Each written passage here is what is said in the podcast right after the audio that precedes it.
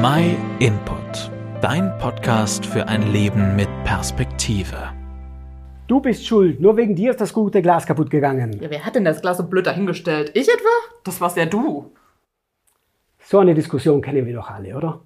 Und hier geht es nur um ein zerbrochenes Glas. Oft geht es aber um viel mehr. Wenn man sich gegenseitig die Schuld zuschiebt, da kann das eine Beziehung zerstören. Vor allem, wenn man anfängt zu pauschalisieren. Immer machst du dieses oder jenes. Schauen wir uns mal aber den Begriff Schuld genauer an.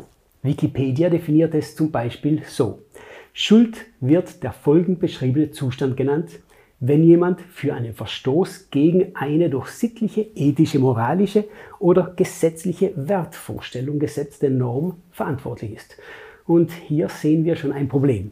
Schuld definiert sich also durch das Missachten festgelegter Werte. Wer aber legt diese Werte fest? Schuld kann sehr belastend werden. Um Schuld aufzuarbeiten, ist Vergebung ein Schlüssel, zum Beispiel in einer Beziehung. Wenn wir uns gegenseitig vergeben, dann kann das ein Neuanfang sein. In jedem Fall aber schafft Vergebung einen Weg zum Miteinander anstatt gegeneinander. In der Bibel erfahren wir noch ganz andere wichtige Aspekte zum Thema Schuld. Da wird oft von Sünde gesprochen. Und das Wort Sünde bedeutet Zielverfehlung. Gottes Ziel mit uns ist, dass wir eine Beziehung zu ihm haben. Dass wir eine wunderbare Zukunft bei ihm haben. Aber Schuld trennt uns von Gott weil ja Gott heilig und gerecht ist. Und da kann er Schuld nicht einfach ignorieren. Und statt dem ewigen Leben verdienen wir ewige Trennung von Gott. Wir verfehlen also das Ziel. Aber das Unglaubliche ist, obwohl wir tief in Gottes Schuld stehen, liebt er uns. Und er hat in seiner Liebe zu uns Menschen eine Möglichkeit geschaffen, wie diese Trennung wieder aufgehoben werden kann.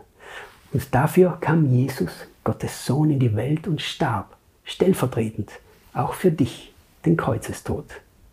Die Bibel sagt, denn so hat Gott der Welt seine Liebe gezeigt. Er gab seinen einzigen Sohn, damit jeder, der an ihn glaubt, nicht ins Verderben geht, sondern ewiges Leben hat.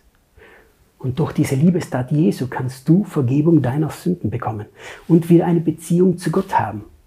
Du brauchst dieses Geschenk nur anzunehmen und Jesus um Vergebung deiner Schuld zu bitten.